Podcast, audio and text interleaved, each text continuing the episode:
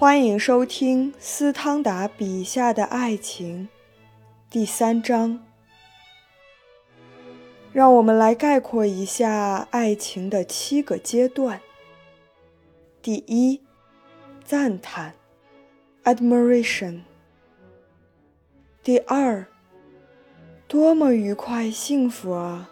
等等，How delightful，etc. 第三，期望，hope。第四，爱情的产生，the birth of love。第五，第一次结晶，first crystallization。第六，怀疑潜入了，doubt creeps in。第七。 第二次结晶，second crystallization。第一阶段和第二阶段之间相隔大约一年，第二和第三之间是一个月。如果期望没有迅速到来，就会像是遭遇不幸似的，不知不觉地抛开第二阶段。第三和第四之间只是一瞬间。第四和第五之间并无时间间隔，而只会因亲密的程度不同而有所区别。第五和第六之间，他可能有几天表露出一定程度的急躁、冲动和冒失行为来，而第六和第七之间是没有时间间隔的。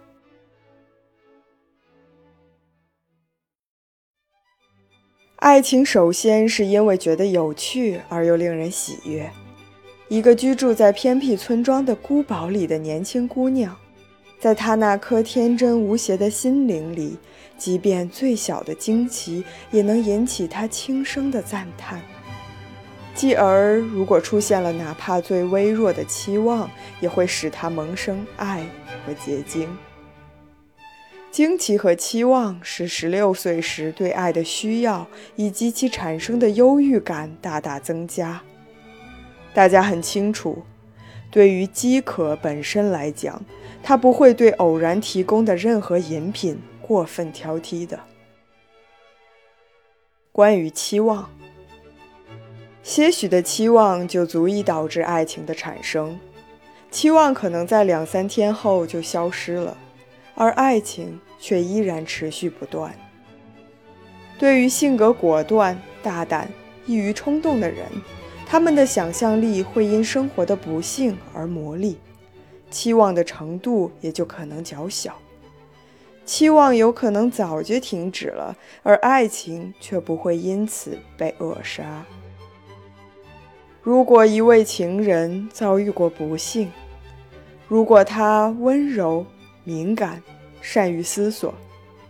倘若他对别的女人都不存期望，而对他心目中爱慕的女子感情炙热，那么，任何普通的欢愉都无法诱使他从第二次结晶中抽身出来。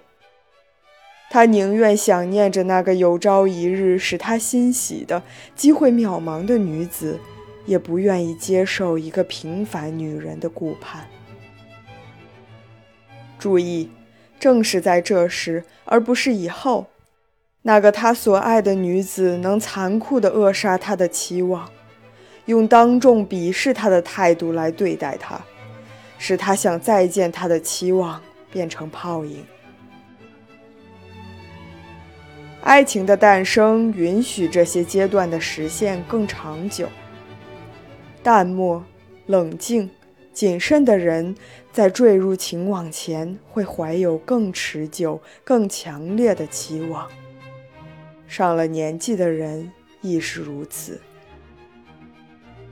保证爱情经久不衰的是第二次结晶，在这期间，你会每时每刻认识到，要么被他所爱，要么一死了之。你的信念越来越坚定，直到恋爱几个月后，爱已成为习惯。停止这种爱是不可思议的。你的性格越是坚强，变化无常的可能性越是弱小。被过快的委身于你的女子所激起的爱情中，几乎完全没有第二次结晶。